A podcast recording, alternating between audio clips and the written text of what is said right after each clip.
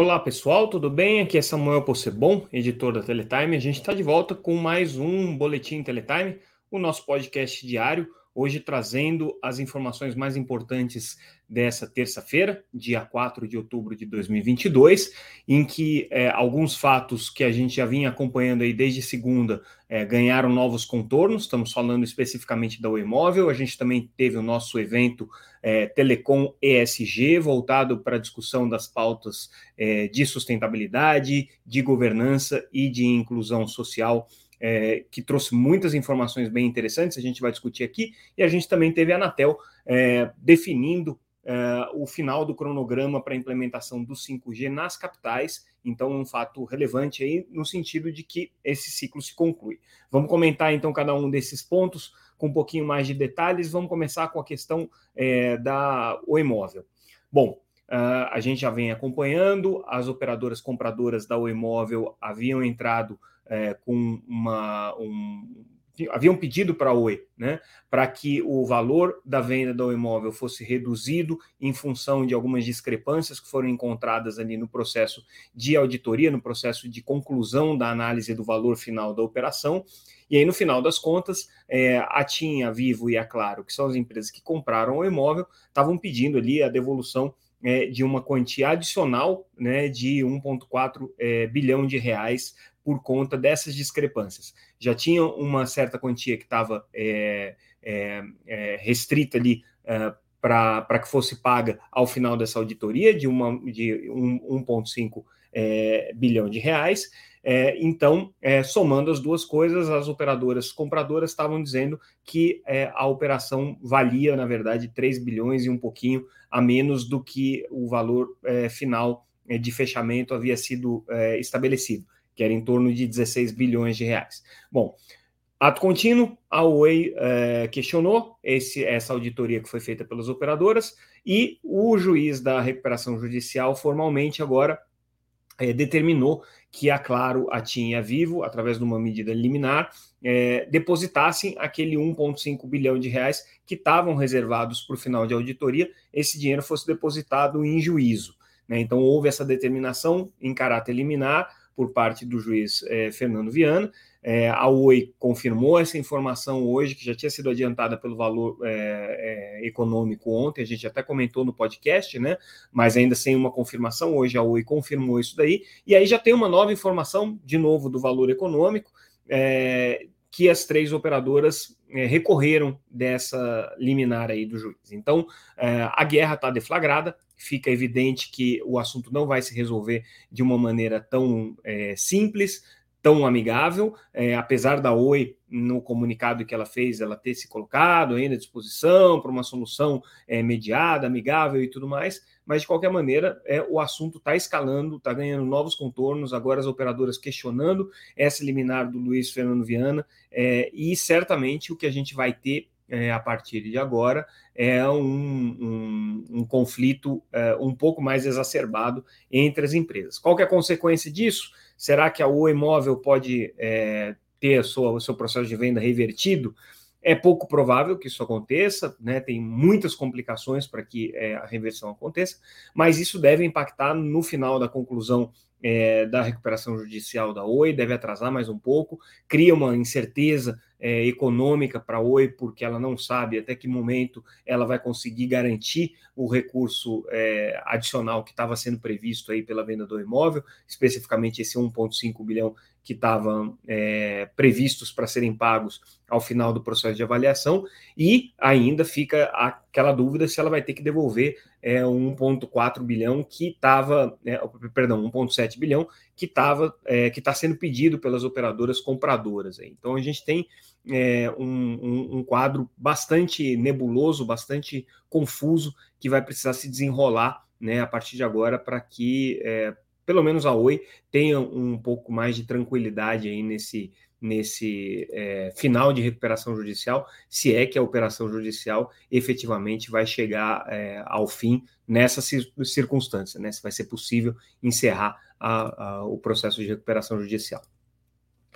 Mudando de assunto, vamos falar um pouco sobre 5G, é, e aí a novidade é que hoje a Anatel confirmou é, a liberação é, das é, cinco últimas capitais que precisavam ser liberadas para ativação do sinal de 5G na faixa de 3,5 GHz. Né? Lembrando que o edital 5G previu que todas as capitais deveriam ter o sinal de 5G nessa faixa de 3,5 GHz ativado com a tecnologia standalone, que é a tecnologia estado da arte, aí vamos dizer, do 5G, num determinado número de herbes, né, num determinado número de antenas, até é, o, o, mês de novembro desse ano.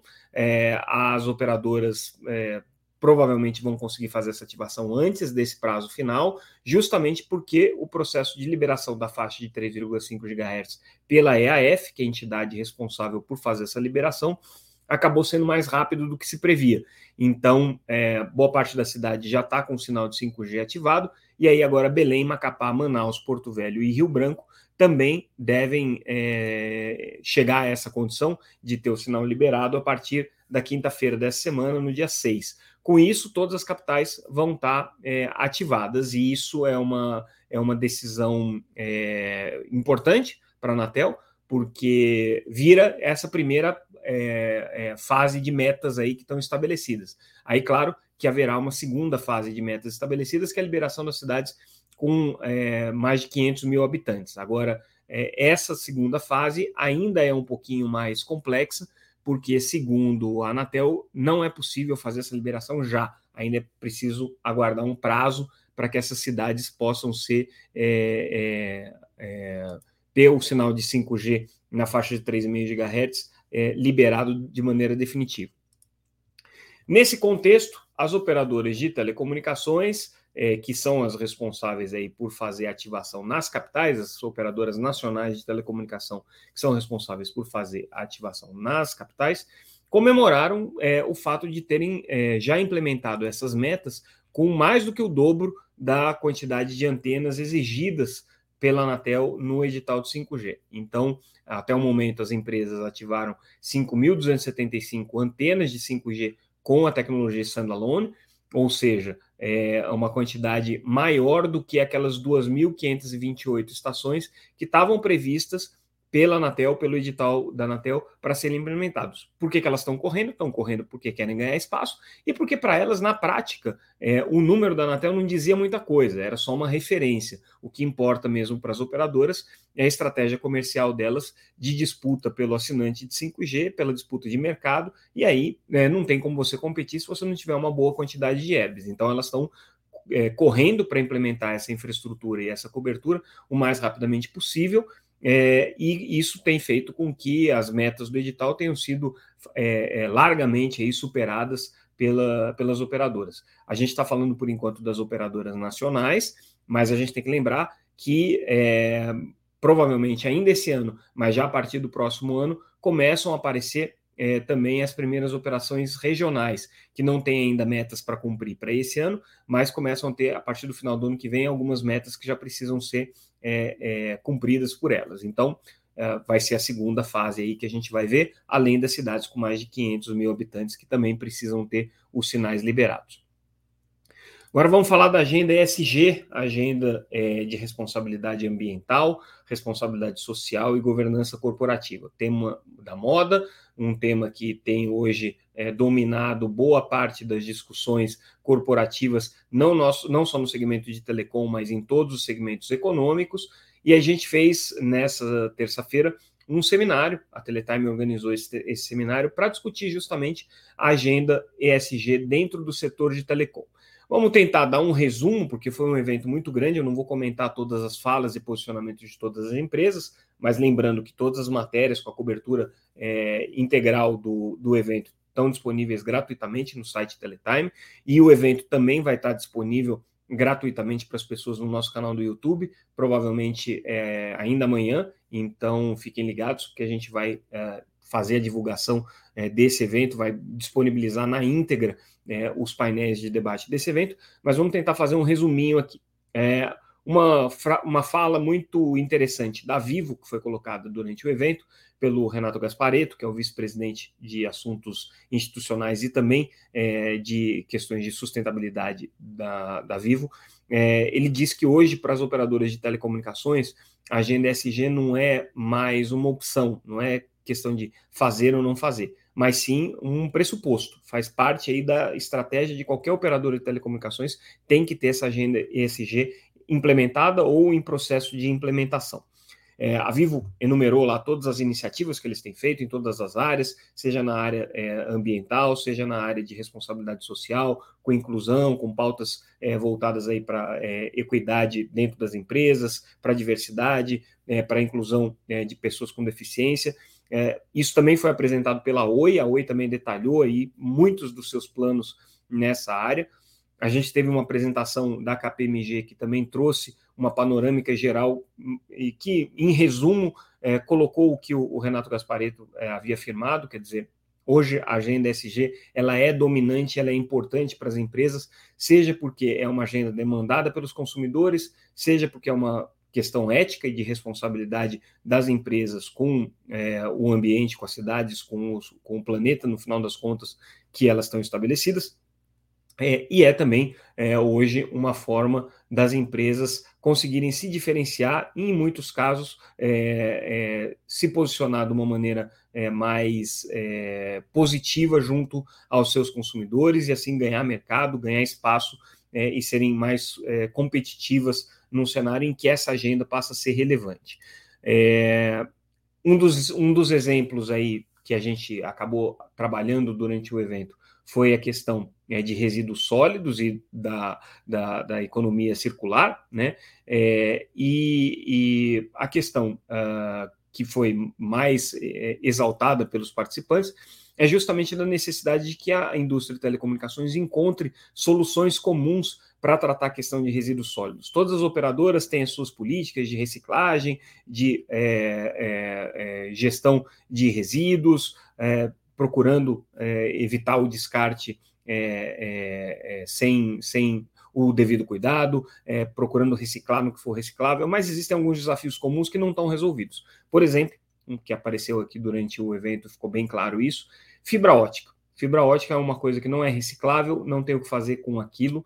É, numa, uma vez que você tenha é, os, os dejetos, né, os, os, os é, o, o, a fibra ótica é, não utilizada, né, ou reutilizada, ou já inutilizada, é, sendo é, descartada, você não tem o que fazer com aquilo, você tem que mandar para aterros sanitários. E aí, é, isso é um problema ambiental muito grande, inclusive existem normas hoje que já é, estabelecem a redução de envio de lixo para aterros sanitários. Esse é um tema que, por exemplo, as empresas propõem uma discussão conjunta, uma discussão é, integrada.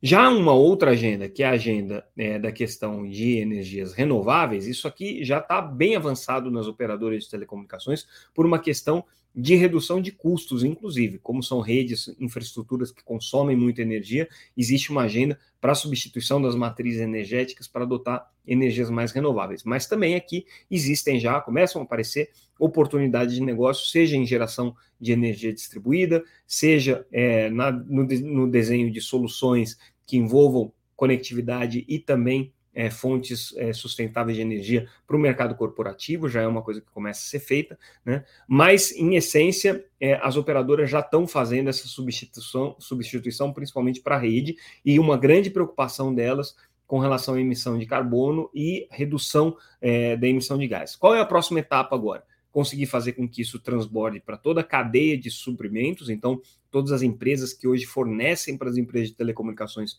também estarem comprometidas com essa agenda e, obviamente, é, você conseguir ter a ampliação para que essa, essa agenda de carbono neutro e essa, essa troca de matriz energética vá para além é, do próprio consumo das empresas, né, é, que se chama aí do, do, do, do escopo 1, e vá também para o restante do ecossistema digital, o que é uma coisa um pouco mais desafiadora. Né? É, um outro ponto que a gente acabou trazendo durante o evento e que também é, merece aqui um, um destaque é, é, como que a agenda SG tem é, se colocado para pequenos operadores, né? E aí a Liga Telecom participou desse evento e chamou atenção para esse fato. Apesar de ser uma agenda extremamente relevante, extremamente importante do ponto de vista social, até do ponto de vista econômico para as empresas, ela é uma agenda complicada, porque ela precisa ter uma estrutura interna é, que coordene essas ações, ela precisa de uma mudança cultural nas empresas que nem sempre é simples, e ela precisa também de investimentos, seja investimentos em tecnologia, investimentos em processos, investimentos é, em é, capacitação. É, aliás, capacitação também foi um tema muito discutido. E para pequenos operadores, isso na visão aí da, da Liga Telecom, não é uma coisa tão simples. Além de que nem todos os operadores seguem essa agenda o que significa que existe também é, um problema de assimetria competitiva, porque algumas empresas têm esse tipo de preocupação, o que aumenta custos e tira um pouco de agilidade. Por outro lado, outras empresas estão fazendo aí a sua implementação de suas redes sem levar em consideração nenhum dos tópicos da agenda é, ESG, o que faz com que elas é, sejam mais ágeis, com que elas sejam mais rápidas, mas por outro lado, muito menos comprometidas é, com, com o meio ambiente, muito menos comprometida, comprometidas com a é, igualdade social e muito menos transparentes do ponto de vista de governança. Então, esse ponto trazido pela Liga Telecom foi interessante. Eles também ressaltaram que hoje é, todo, tudo que a empresa tem é, é, feito em termos de é, preparação da, da, da, sua estrutura corporativa para uma eventual abertura de capital que está nos planos da, da da Liga Telecom, é, ou mesmo de aquisição de empresas, passa pela agenda ESG. Então, é uma agenda que também está prioritária aí para eles e que eles estão dando muita ênfase é, nessa questão, é, principalmente considerando aí esse, esse projeto de expansão da Liga Telecom. Então, em resumo geral, foi isso que a gente tratou no evento. Não vou, é, como eu disse, dar muitos detalhes, porque são muitos. Então, convido quem tem mais interesse nesse assunto a assistir novamente o evento. Como eu disse, vai estar disponível a partir dessa, dessa quarta-feira é, no nosso canal no YouTube, ou ler as matérias completas aqui disponíveis no site. Aliás, não só essa, mas todas as matérias que a gente está aqui comentando, analisando, estão disponíveis lá gratuitamente. Inscreva-se para receber as nossas é, newsletters com os, os, destaques de cada um dos, dos nossos noticiários. E também é, vocês podem acompanhar a gente pelas redes sociais, sempre como arroba Teletime News. LinkedIn, Facebook, YouTube, Twitter, estamos lá todos os dias e também no, no, no, no Facebook. Ah, no Facebook eu comentei, né? É, enfim, acho que foram todos. Ah, no Instagram. Estava faltando uma rede social aqui. E com isso, pessoal, a gente encerra o nosso boletim de hoje. Ficamos por aqui. Amanhã a gente volta com mais notícias do mercado de telecomunicações. Obrigado mais uma vez pela audiência. Até mais.